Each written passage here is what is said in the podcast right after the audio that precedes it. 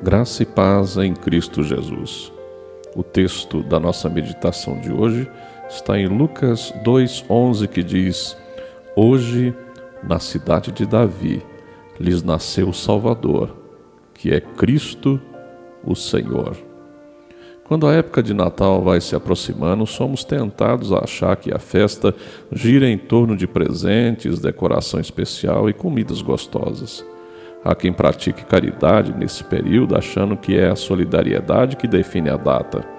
Na verdade, somos induzidos ao engano pelas circunstâncias e pelos interesses comerciais. O sentido do Natal é muito diferente de tudo isso. Primeiro, se desejarmos comemorar o Natal por seu verdadeiro motivo, precisamos conhecer a história do nascimento de Jesus. Sem ele, a data nem existiria.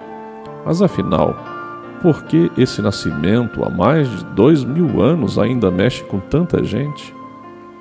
A leitura de Filipenses 2, de 5 em diante, traz para nós que Jesus abriu mão de sua condição como filho de Deus para se tornar um servo. Ele não precisava humilhar-se dessa forma, mas o fez. Em segundo lugar, seu nascimento não marca somente uma nova época na história, mas também um início concreto do projeto de Deus para transformar a vida do ser humano. O nascimento de Jesus era necessário para que pudesse também morrer e ressuscitar. Sua vida muda a vida do ser humano que crê nele e o leva a declarar que Cristo é o Senhor para a glória de Deus Pai. Assim, conhecendo a verdade sobre o Natal, nada pode nos iludir Jesus veio ao mundo para nos salvar de uma existência longe de Deus. Então, por mais que personagens inventados como duendes, fadas e até Papai Noel insistam em roubar a cena, mais importante é crer e obedecer àquele que é digno de ser lembrado e adorado no Natal. É hora de agradecer por sua vida Podemos comemorar o feriado com nossa família, saboreando uma refeição gostosa, trocando presentes e enfeitando nossas casas, mas tudo isso deve ser visto como realmente é um simples lembrete a respeito do verdadeiro sentido do Natal, que é Jesus. No exemplo de Jesus, o verdadeiro sentido do Natal é abrir mão de tudo o que se tem para se sacrificar por outra pessoa. Pense nisso.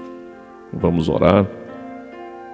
Deus, muito obrigado porque o Senhor enviou o seu Filho para estar entre nós e assumir, ó Deus, o que nós não poderíamos fazer, para podermos, ó Deus, ter a vida eterna. O Senhor, por nos amar tanto, deu o seu Filho para morrer em nosso lugar. Natal, Senhor, é nascimento, Natal é cruz, Natal é túmulo vazio, Senhor. Natal é Jesus vivo e glorificado nos céus. Louvado seja o teu nome. É no nome do teu Filho Jesus que eu oro. Amém. Eu sou o pastor Wilton Cordeiro da Silva, da Igreja Presbiteriana de Itumbiara, Goiás localizado na Avenida Afonso Pena 560. Um grande abraço. Deus abençoe o seu dia.